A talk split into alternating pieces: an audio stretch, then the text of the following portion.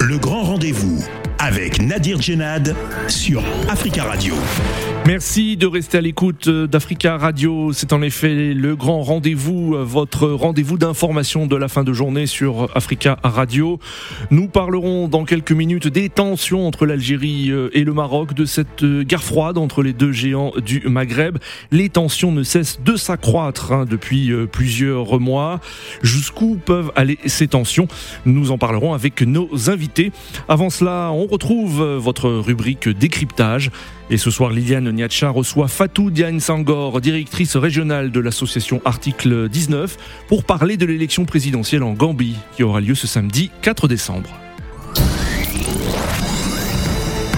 Décryptage dans le grand rendez-vous avec Liliane Niacha sur Africa Radio. Fatou Diagne Senghor, bonjour.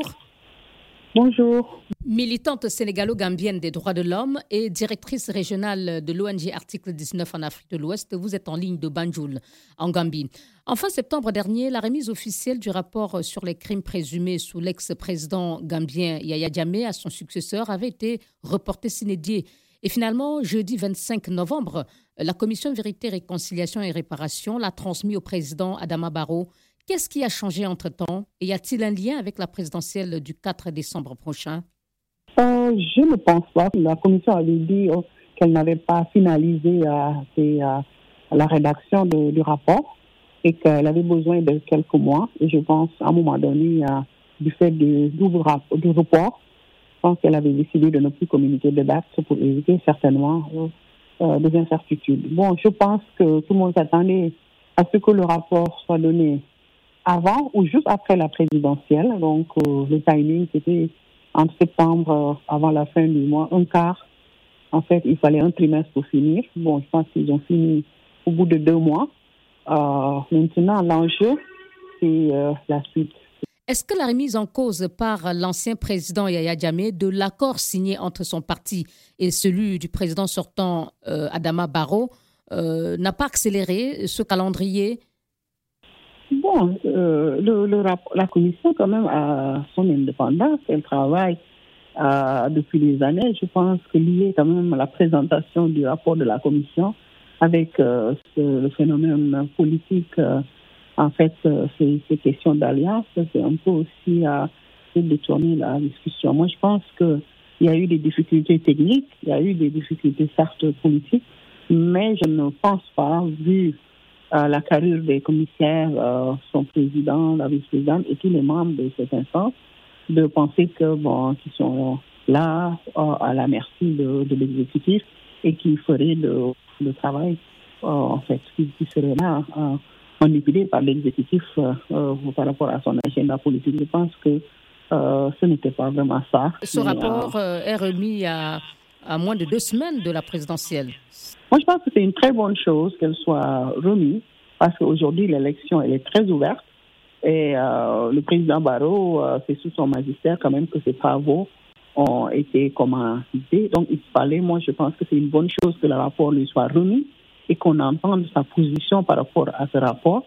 Et par la suite, la personne qui sera élue va pousser pour la mise en œuvre. Maintenant, cet engagement va être poursuivi s'il est réélu ou si quelqu'un d'autre est réélu, au moins on sait que ce rapport est là, prêt, il n'y a plus d'excuses, il n'y a plus de, de dilatoire. 427 conclusions, 218 euh, recommandations. Euh, la commission, la mine Cissé, recommande dans son rapport euh, que les personnes les plus responsables des violations flagrantes des droits de l'homme et des abus soient poursuivies. Qu'est-ce qui garantit que le prochain président va donner des suites judiciaires à ce rapport? Ah, il euh, n'y a pas de choix. Vous savez, le processus de justice traditionnelle, il y a eu des hauts et des bas, mais c'est quelque chose qui va déterminer. Et je vous dis que la mise en œuvre du rapport de la commission vérité, réconciliation et réparation va déterminer l'avenir de la Gambie. Si les recommandations ne sont pas mises en œuvre, je pense qu'il n'y aurait pas de stabilité. La Gambie ne sera pas en paix avec elle-même. Et les victimes sont encore très remontées. Tout le monde attend cela. Donc, si aujourd'hui, on a un nouveau gouvernement. Je pense que l'un des chantiers, c'est comment mettre en œuvre les recommandations de la Commission. Le président Adama Barrow a assuré que euh, son gouvernement euh, portera toute l'attention qu'il faut à ce rapport. mais s'il n'est pas réélu et si Mama Kandé, candidat pour lequel Yaya Djamé a pris position de son exil équato-guinéen, remportait le scrutin, n'y a-t-il pas de risque que ce rapport soit enterré? Oui, donc tout dépend de ce qui va être élu. Bon, c'est vrai que les statistiques, bon, si c'est possible, c'est les électeurs qui décideront. Et les statistiques montrent que, bon, je pense que le jeu se jouera entre Adama Barrow et Sino Dabo, mais on ne sait jamais, il y a deux outsiders, dont Mama Kandé. Aujourd'hui, euh, la question de la mise en œuvre euh, du rapport de la commission va dépasser euh, le, pouvoir de l'exécutif. Ça, je peux vous le dire. La présidentielle est donc prévue le 4 décembre prochain. Six candidats sont en liste, dont le président sortant Adama Barrow. Quels sont les principaux défis de cette élection? Bon, déjà, c'est une élection à un tour qui est très serré entre deux personnalités qui étaient avant ensemble. Donc, euh, il y a une grande animosité entre les deux camps. Aujourd'hui aussi, euh, il y a des jeux d'alliance euh, très inquiétants parce que, comme vous le savez, aujourd'hui, il y a Yamé à refait surface à travers son parti qui a fait scission et qui est presque très, très présent dans le jeu politique. Il y a aussi peut-être le défi de la transparence. La commission électorale est-elle suffisamment à équidistance de tous les camps politiques pour arbitrer ce jeu de façon neutre et objective En tout cas, il est, évident que depuis euh, le début de ce processus, quand même, la Commission a fait beaucoup de faux pas en refusant les décisions de justice, par exemple, de prendre toutes les mesures pour faire voter la diaspora. Donc, je pense que tout ça aussi, ça a créé un énorme doute. Vous redoutez des tensions post-électorales? Oui et non. Tout dépend de comment les leaders se comporteront. Je pense qu'il y a beaucoup de médiations en cours. Euh, que ce soit au niveau national, que ce soit au niveau de la sous-région. Fatou Diagne Senghor, merci beaucoup. Merci, Lisa. Militante sénégalo-gambienne des droits de l'homme et vous êtes aussi directrice régionale de l'ONG Article 19 Afrique de l'Ouest et vous étiez en ligne de Banjul, en Gambie. Africa. Le grand rendez-vous sur Africa Radio. Le grand rendez-vous d'Africa Radio, c'est votre rendez-vous d'information de la fin de journée sur Africa Radio. Mercredi 24 novembre dernier, le Maroc et Israël ont signé un accord sécuritaire qui comprend la réglementation de la coopération en matière de renseignement, des achats d'armes, la formation conjointe et les liens étroits entre les deux industries. Cet accord inquiète l'Algérie alors qu'il y a plusieurs semaines, trois camionneurs euh, algériens ont été tués lors d'une attaque au Sahara occidental. Alors sommes-nous à la veille d'une escalade de militaire entre l'Algérie et le Maroc. Nous en parlons ce soir avec nos invités et nous avons le plaisir d'avoir sur le plateau Kader Abderrahim. Euh, Kader Abderrahim, bonsoir. Bonsoir. Vous êtes euh, politologue, spécialiste du Maghreb, maître de conférences à Sciences Po Paris, directeur de recherche à l'IPSE, l'Institut Prospective et Sécurité euh, en Europe. Vous avez écrit plusieurs ouvrages, dont Géopolitique de l'Algérie et Géopolitique du Maroc aux éditions Biblio Monde. Nous avons au téléphone Pascal Hérault. Pascal Hérault, bonsoir. Pascal Hérault, bonsoir. Oui, bonsoir. Bonsoir, merci euh, d'être présent euh, ce soir sur Africa Radio. Vous êtes euh, journaliste à l'opinion en charge de l'Afrique et du Moyen-Orient et vous avez publié récemment avec Antoine Glaser Le piège africain de Macron aux éditions Fayard. Depuis Alger, Faisal Metaoui, bonsoir. Bonsoir Nadir. Bonsoir euh, Faisal, euh, journaliste, fondateur du site d'information 24 heures euh, Algérie. Alors nous le disions en début d'émission, le Maroc et Israël ont signé un accord sécuritaire qui comprend la réglementation de la coopération en matière de renseignement, les achats d'armes, la formation conjointe et les liens étroits entre les deux industries. Un accord qualifié d'historique par Mustapha Tossa, journaliste et éditorialiste marocain, rédacteur en chef adjoint au sein de France Média Monde que l'on écoute. Historique euh, pour, la simple raison que c'est la première fois que cela intervient avec un pays arabe à ce niveau-là euh, de la responsabilité politique. Mais pas surprenant, euh, puisque à partir du moment où on normalise ses rapports avec un pays comme Israël, où, il y a des relations économiques, touristiques, financières et, et politiques, pour qu'est-ce qui empêcherait d'avoir une coopération militaire?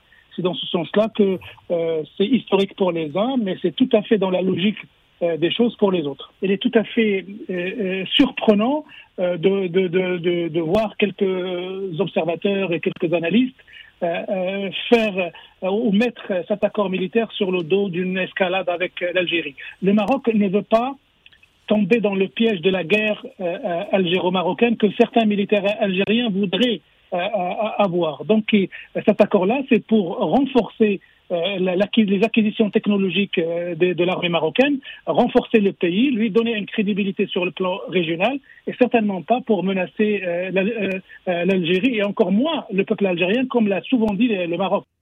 C'était Moustapha Tossa, journaliste et éditorialiste marocain, rédacteur en chef adjoint au sein de France Média Monde. Faisal Metaoui, on commence avec vous. Alors comment a-t-on réagi officiellement à Alger après l'annonce de cet accord militaire entre le Maroc et Israël?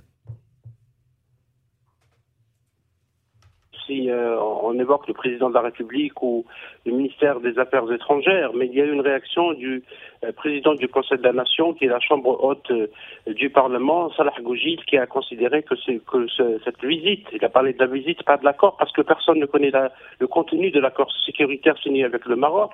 la visite de Benny Gantz, qui est le ministre de la Sécurité israélien, ministre de la Défense, était ciblée, c'était l'Algérie qui était ciblée selon lui à travers cette visite en rappelant que le ministre des Affaires étrangères d'Israël, lorsqu'il avait visité en juillet le Maroc, il avait clairement parlé euh, de l'Algérie en parlant d'inquiétude en raison des relations que l'Algérie a avec euh, l'Iran et cela n'a pas. Euh, L'Algérie avait demandé des explications à Rabat sur ces déclarations puisque cela va à contresens de, des, accords ou des conventions diplomatiques parce qu'on ne permet pas à un pays d'attaquer un voisin à partir de son territoire.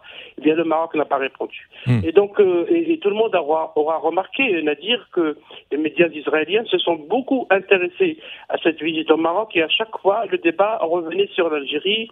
il y avait beaucoup d'invités, bien sûr, c'était un débat sans unique où on évoquait donc euh, les, troubles ou les tensions qui existent entre l'Algérie et le Maroc. L'Algérie a euh, rompu ses relations diplomatiques avec le, hmm. Maroc en août dernier en parlant d'actes de docilité de la part du Maroc. Il y a eu beaucoup, le, ministre des Affaires étrangères, a cité plusieurs, plusieurs cas dans les déclarations du représentant du Maroc à l'ONU sur euh, ce qu'il a appelé l'autodétermination du peuple kabyle, en parlant donc de la Kabylie qui voudrait être indépendante selon ce représentant. L'Algérie a également demandé des explications par rapport à ça, mais elle n'a pas eu aussi de réponse de la part de Rabat.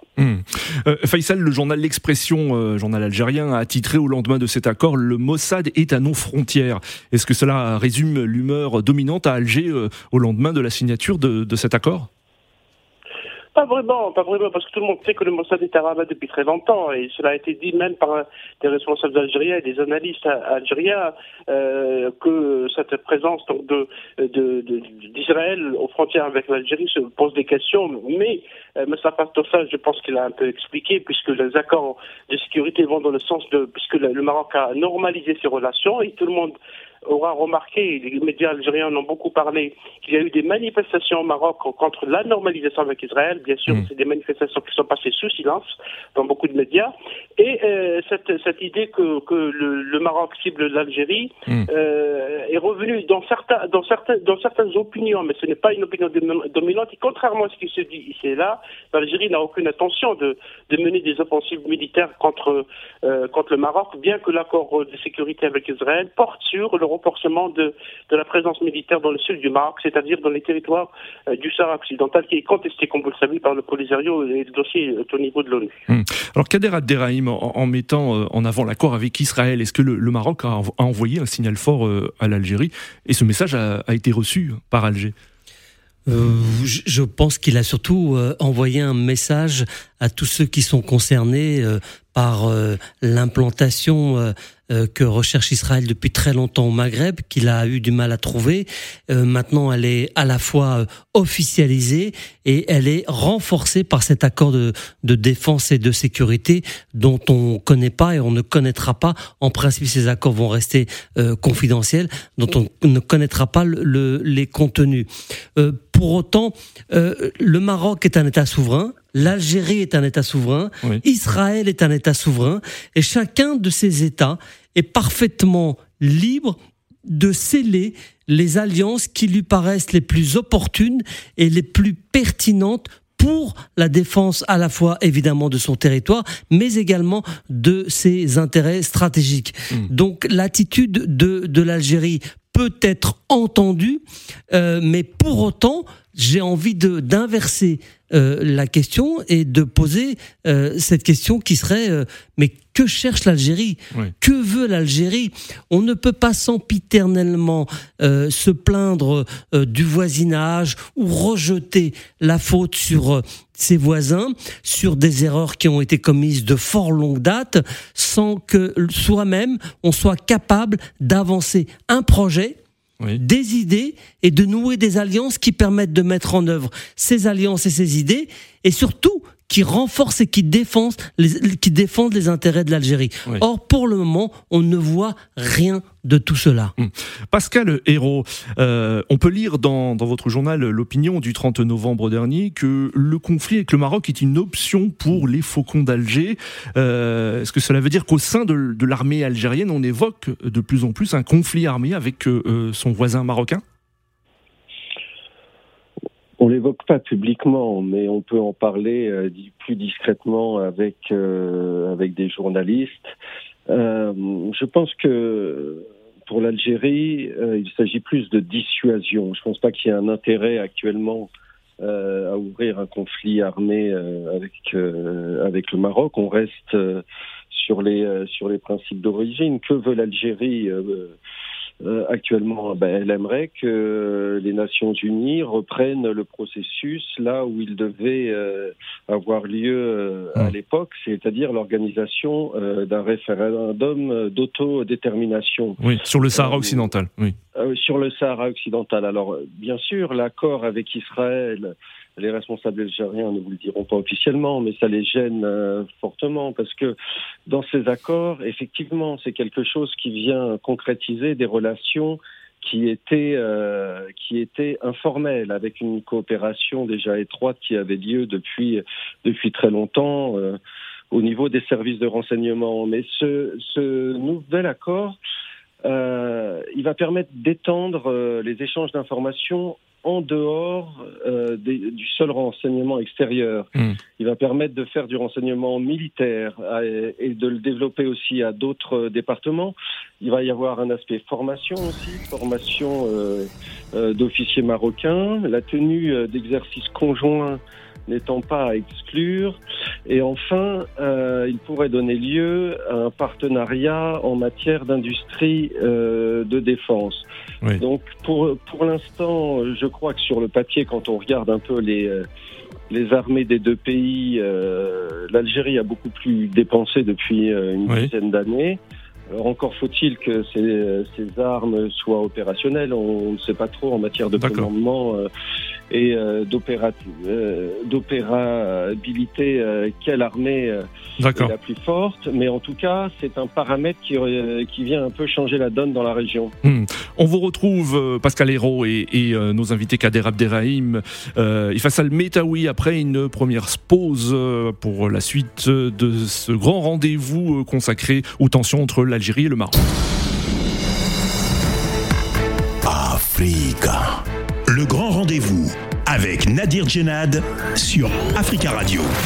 Le grand rendez-vous, euh, c'est votre rendez-vous d'information de la fin de journée sur Africa Radio. Nous parlons ce soir des tensions entre le Maroc et l'Algérie. Nos invités, Kader Abderrahim, politologue, spécialiste du Maghreb, maître de conférence à Sciences Po Paris et directeur de recherche à l'Institut Prospective et Sécurité en Europe, auteur euh, notamment de géopolitique de l'Algérie et géopolitique du Maroc aux éditions Biblio Monde. Pascal Hérault, journaliste euh, à l'opinion en charge de l'Afrique et du Moyen-Orient auteur euh, récemment avec Antoine Glaser du piège africain de Macron aux éditions Fayard et depuis Alger, Faisal Metaoui, journaliste fondateur du site d'information 24 heures Algérie. Alors Pascal Hérault, pour revenir à, l'article de l'opinion hein, du 30 novembre, hein, écrit par un, de, vos confrères, une source au sein de l'armée algérienne dit, je cite, s'il faut la, faire en parlant de la guerre, c'est aujourd'hui car nous sommes militairement supérieurs à tous les niveaux et euh, ce ne sera peut-être plus le cas euh, dans quelques années. C'est inquiétant comme propos. Oui, mais encore une fois, je, pense qu'il faut plutôt lire ces propos dans le cadre euh, euh, de la dissuasion. Euh, je ne pense pas que l'Algérie actuellement ait l'intention euh, de lancer une guerre euh, contre contre le Maroc. Hmm.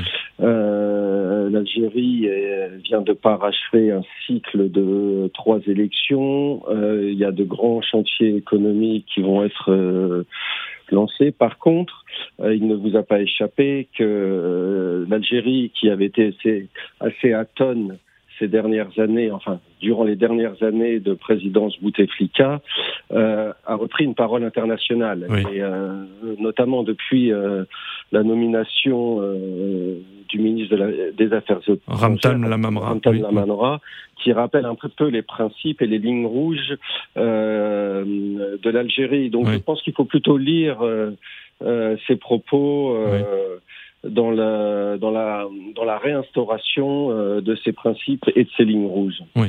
Euh, Kader Abderrahim, euh, bon, on le sait, hein, les relations sont très difficiles entre les deux pays, mais est-ce que euh, les faucons au sein de l'armée des deux pays peuvent prendre ou veulent prendre encore plus d'influence auprès de leurs dirigeants et engager un conflit?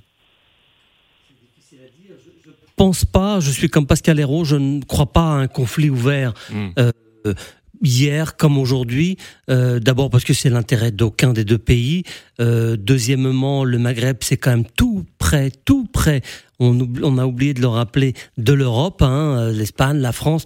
On voit que c'est l'espace stratégique de d'un certain nombre de pays euh, de l'Union européenne et que euh, il y a encore pour la France notamment, mais pas seulement, l'Italie, l'Espagne ont des intérêts économiques et commerciaux très importants et ils veulent les, les préserver. Donc à tout le moins, je crois qu'on on, se dirige plutôt vers une sorte de statu quo, dans une forme de statu quo, de relations bilatérales, même si euh, un délitement euh, institutionnel euh, de certains États du Maghreb, je pense ici à l'Algérie, à la Tunisie ou à la Libye, sont aussi des, des points d'inquiétude qu'on passe volontiers sous silence en raison de la tension qui domine entre l'Algérie et le Maroc. Hmm. Mais les faucons existent ils ont toujours existé, ceux qui veulent en découdre, comme dans toute situation, mais le, la recomposition géopolitique aujourd'hui au Maghreb, au Sahel et d'une manière plus générale en Méditerranée euh, va probablement faire que euh, la sagesse l'emportera, pas par euh, comment dire par adhésion, mais elle l'emportera par nécessité, parce qu'on se dit que il vaut mieux tenir euh, ce que l'on a plutôt que de partir euh, dans une politique euh, aventuriste qui pourrait faire tout perdre et faire basculer toute la région dans un chaos généralisé. Alors Faisal Metawi, est-ce que vous êtes d'accord avec ce qui, a, été dit est-ce que vous confirmez qu'il y a bien des faucons au sein de l'armée algérienne qui ne le disent pas ouvertement mais pensent hein, à un conflit avec le Maroc? Vous semblez voir à Paris ce que nous ne voyons pas aussi à Alger. Euh, je ne crois pas à l'existence de Foucault au sein de l'armée algérienne. Les déclarations de l'armée algérienne et des responsables algériens ces derniers temps ont, effectivement été critiques à l'égard du Maroc, mais personne ne pense à faire une guerre hmm. avec le Maroc. Parce que d'abord, un, les Algériens n'ont pas oublié que le pape marocain, y compris le roi Mohamed V, avait soutenu la guerre de libération nationale dans les années 50. Le Maroc a apporté un soutien à ses frères algériens. Cela n'a jamais été oublié, ne sera jamais oublié en Algérie. C'est vrai qu'il y a des tensions politiques. C'est vrai que le dossier du Sahara occidental fait une divergence entre les deux États et euh, le, dossier porté par l'ONU, il y a des solutions qui ont été portées par l'ONU, mais là visiblement ça traîne, le, ça traîne donc euh, dans le règlement de ce conflit. Pour l'Algérie, il s'agit d'une décolonisation euh, en Afrique. Et aujourd'hui même à, à Oran, à l'ouest de l'Algérie, il y a une réunion de plusieurs ministres des Affaires étrangères de pays membres du Conseil de sécurité de paix de l'Union africaine. Et rappel a été fait justement pour cette question et pour le règlement de, tous les conflits. Il est vrai que depuis la venue ou le retour de M. Mtala Mamra au ministère des Affaires étrangères, euh, il y a un redéploiement de la diplomatie algérienne en Afrique qui voudrait que des conflits africains, que des tensions africaines soient traitées par l'Union africaine. Il y a d'ailleurs une solution qui a été proposée en 1991 par l'Union africaine euh, pour le règlement du, conflit du Sahara occidental. Mais personne, personne ne veut une guerre avec le Maroc, qui reste quand même un État voisin, et il y a des liens d'amitié et de fraternité entre les deux peuples. Hmm. Euh, Kader Abderrahim Oui, je voulais juste souligner le fait que je, pense que le Maroc a aujourd'hui, au sens institutionnel hein, de l'État profond, a aujourd'hui compris que euh, la perspective d'une intégration maghrébine s'est éloignée considérablement, voire est devenue une chimère, alors que, euh, d'abord rappelons le, deux, deux, deux, idées assez simples, le Maghreb c'est 100 millions d'habitants, 100 hmm. millions d'habitants francophones. Hmm. Et par ailleurs, s'il y avait le début du commencement euh, d'une véritable intégration au sein du Maghreb, tel que cela a été défini en 1989 par le traité de Marrakech, mais bien avant, en 1921-22, donc dont on fête le siècle euh, cette année avec la création à Bruxelles de l'étoile nord-africaine, euh, cette perspective ouvre euh, des champs que personne jusque-là n'a explorés sur tous les dossiers dont on parle hein, et dont que vient de souligner Faisal Metaoui, euh, sur la question du Sahara par exemple, c'est beaucoup plus facile évidemment de trouver des formules et des solutions et un compromis politique et diplomatique dans la mesure où on se parle, mais dans la mesure où les deux belligérants ou les deux protagonistes plus exactement se tournent le dos, euh, que les relations diplomatiques sont rompues et qu'on est dans une forme de tension qui s'exacerbe, alors euh, là aussi une solution euh, s'éloigne, un compromis paraît euh, se, fondre dans les sables, sans faire un mauvais jeu de mots, et je ne vois pas aujourd'hui quel projet peut porter à euh, un apaisement et à une désescalade de la tension au Maghreb. Hum. Alors Pascal euh, Hérault, est-ce que finalement dans ces tensions hein, entre l'Algérie et le Maroc se joue la place de, leader, hein, de leadership au sein du Maghreb? Oui, et même au-delà, euh, dans tout euh, l'espace euh, occidental, comme on pouvait le dire du temps des Français, on voit bien actuellement qu'il y a une vraie concurrence entre les deux pays. alors l'Algérie a pris a pris du retard dans la transformation de son économie, dans l'évolution, mais on voit bien dans les projets actuels qu'elle va chercher à concurrencer le Maroc et je pense notamment euh, au nouveau port de, de Cherchel qui va être euh, qui va être un grand port qui viendra euh, qui viendra concurrencer celui de Tanger. Je pense aussi à la réactivation, enfin pas la réactivation, mais la, la finition de, de la transsaharienne, qui sera aussi une voie d'exportation euh, d'Alger euh, euh, vers les pays de l'Interland. On voit aussi que parmi les projets de la présidence, c'est aussi de s'appuyer sur sur la diaspora algérienne. Tout ça, c'est des projets qui ont été mis euh, en avant par le, par, le, par le Maroc il y a déjà plus d'une décennie. On a vu la profondeur stratégique du Maroc euh, sur, euh, sur l'Afrique à travers une politique très offensive euh, du roi Mohamed VI qui a organisé plusieurs tournées, plusieurs caravanes dans ces pays-là, qui était accompagné des banques marocaines, qui était accompagné des grands groupes marocains et qui cherche à jouer un rôle pivot. On le voit aussi au niveau diplomatique où les deux pays sont en pleine concurrence sur un certain nombre de de règlement de, ou de médiation pour faire aboutir euh, des processus régionaux. Et je pense notamment à la Libye, où euh, le Maroc a organisé euh, les réunions de Skirat et l'Algérie reçoit, recevait encore dernièrement des délégations libyennes. Oui. Euh, Faisal euh, Metaoui, hein, c'est Ramtam Lamamra, un ministre algérien hein, des Affaires étrangères, qui a annoncé euh, la rupture des relations diplomatiques en, août dernier. Est-ce que le retour de, de, Ramtam Lamamra à la tête de la diplomatie algérienne, c'est le, retour d'une diplomatie plus ambitieuse à la fois sur le, continent africain et vis-à-vis aussi des, partenaires historiques de l'Algérie? Et comme ça a été dit hein, par nos invités, pour tenter de, rattraper un retard dû aux, années hein, Bouteflika Oui. Euh, oui, effectivement, euh, je suis d'accord avec l'idée que le, les années Bouteflika, le président Bouteflika a complètement bloqué la, diplomatie algérienne, que ce soit par rapport à l'Afrique. Il a isolé l'Algérie de l'Afrique, il a isolé l'Algérie du monde arabe et du monde musulman, et essayé aussi d'isoler le pays euh, de l'Algérie par rapport à des partenaires stratégiques de l'Algérie qui sont la Russie et, la Chine, malgré qu'il a rendu visite à ces deux à ces deux pays. Effectivement, il y a un redéploiement de la diplomatie algérienne, surtout en Afrique. L'Algérie est en train de, vouloir de redynamiser. Et d'ailleurs, aujourd'hui, M. Lamamra a parlé que de la nécessité que la, voix d'Afrique soit entendue euh, au niveau international. Et l'Algérie est en train de plaider avec d'autres pays africains comme l'Afrique du Sud, le Nigeria, le Kenya et l'Égypte pour que l'Afrique soit représentée d'une manière permanente au Conseil de sécurité de, de l'ONU. En plus du renforcement du rôle régional, puisque l'Algérie a, abrité en, août dernier euh, pour la première fois une réunion des ministériels des pays du voisinage, tout le voisinage dit bien, pour essayer de contribuer hmm. à faire avancer le processus politique qui doit aboutir fin décembre par des élections générales. Tout le monde souhaite que ces élections soient tenues euh, au niveau même de toute la communauté internationale pour mettre fin à une crise qui a duré et qui a eu beaucoup d'incidences sur le, la région du Sahel et du, et du Maghreb. Il y a aussi un retour de renforcement des relations avec la Russie et avec la Chine, et également avec des partenaires traditionnels euh, de, de l'Algérie comme l'Inde ou comme, comme, comme l'Iran, en plus euh, des euh, accords qui vont être signés bientôt avec deux pays voisins importants pour l'Algérie, qui sont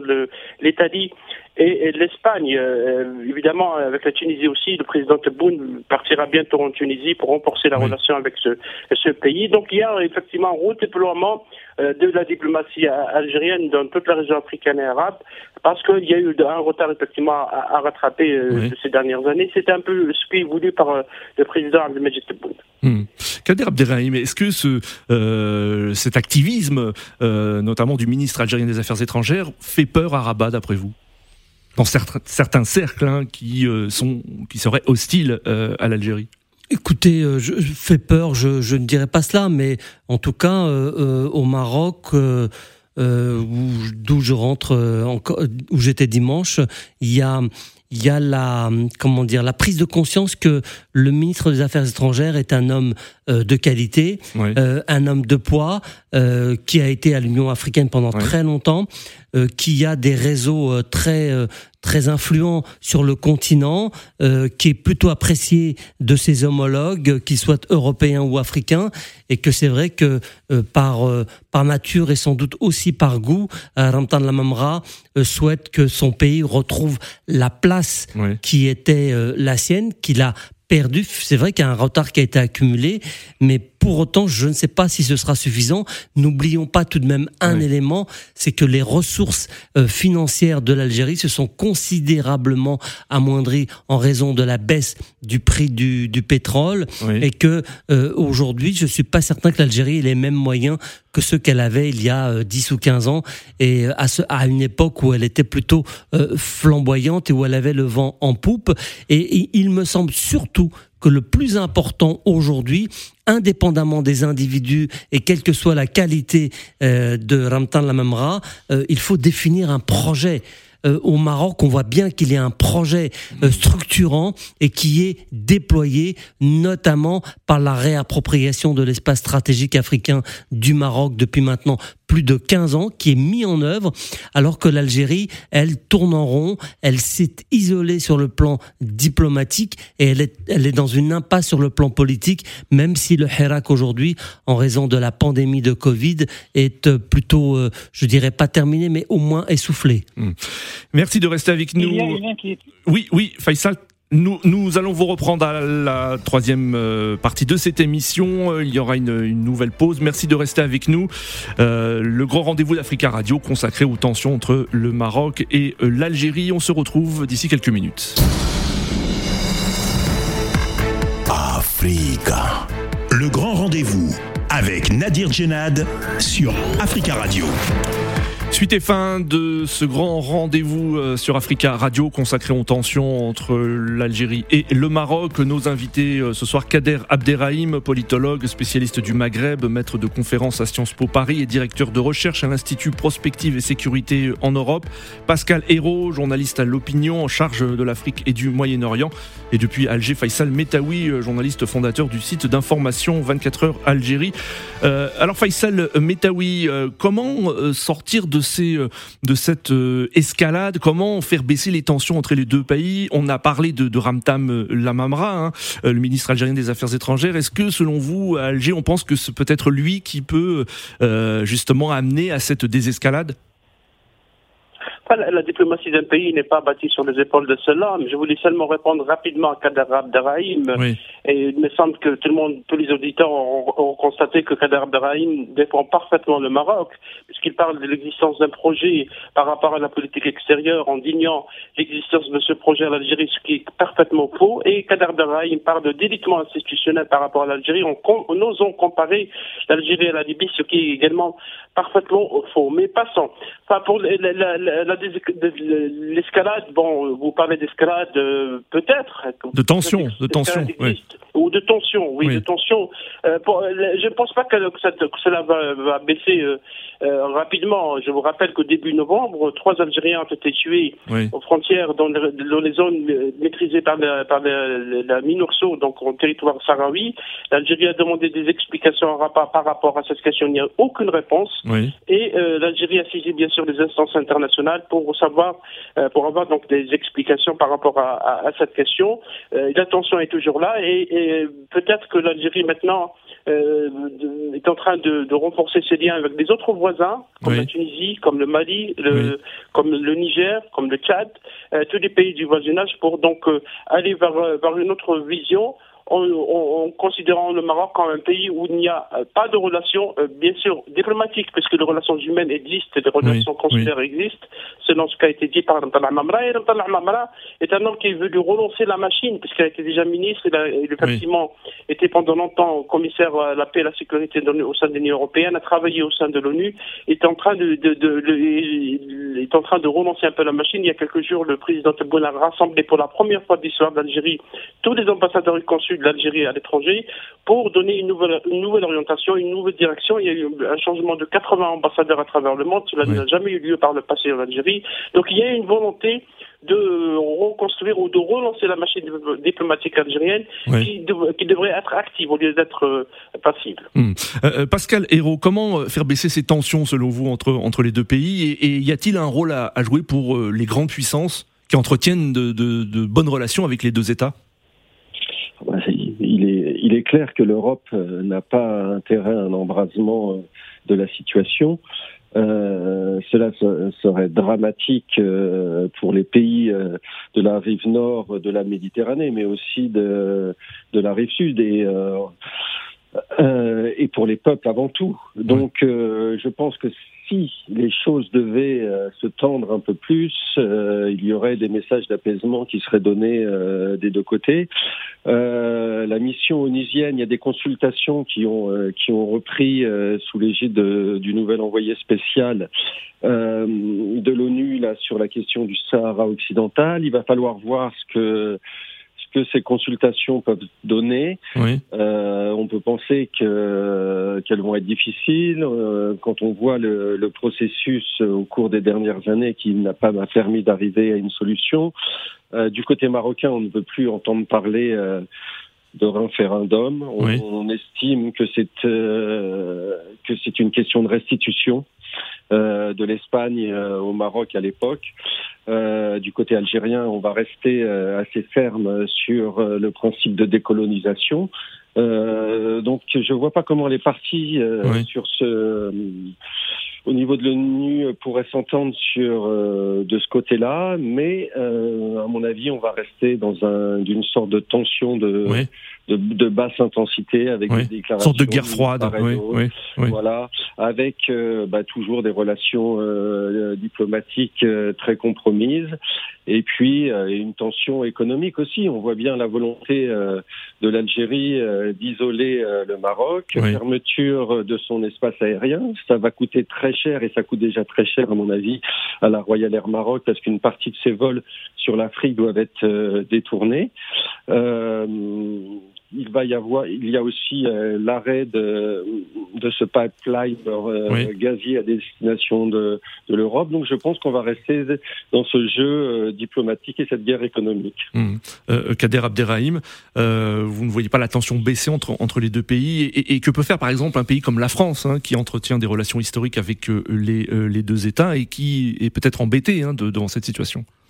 C'est à court terme, je pense pas qu'il y aura de, de modifications. On va être dans, dans le statu quo de la situation actuelle. La reprise des relations diplomatiques euh, à court terme ou à moyen terme n'est pas envisageable. Pour ce qui est de la France et, et de son rôle, euh, ce sera toujours trop peu ou pas assez. Hmm. Et par conséquent, euh, euh, il semblerait que la France, qui elle aussi, hein, à l'image et à l'instar de l'Algérie, n'a plus de projet sur le Maghreb ni sur l'Afrique, hein, sur tous les dossiers euh, qu'on a évoqués dans votre émission, euh, la France se cherche et la France n'a plus de projet ni de politique. Donc, concernant l'Algérie et le Maroc, elle va se tenir à équidistance et multiplier les relations bilatérales compte tenu du fait qu'aujourd'hui, elle ne peut pas imaginer avoir un interlocuteur pour défendre ses intérêts stratégiques dans euh, cette partie du monde. C'est la fin de ce grand rendez-vous. Merci euh, Kader Abderrahim euh, d'avoir participé à cette émission. Je rappelle que vous avez publié notamment Géopolitique de l'Algérie et Géopolitique du Maroc aux éditions Biblion Monde. Merci Pascal Hérault, également journaliste à l'opinion en charge de l'Afrique et du Moyen-Orient. Vous avez publié récemment avec Antoine Glazer Le piège africain de Macron aux éditions Et merci également à Faisal Metawi, euh, qui est intervenu depuis Alger, journaliste, éditorialiste et fondateur du site d'information 24 heures Algérie. Merci à Hugo Vallière pour la réalisation. Très belle soirée à tous.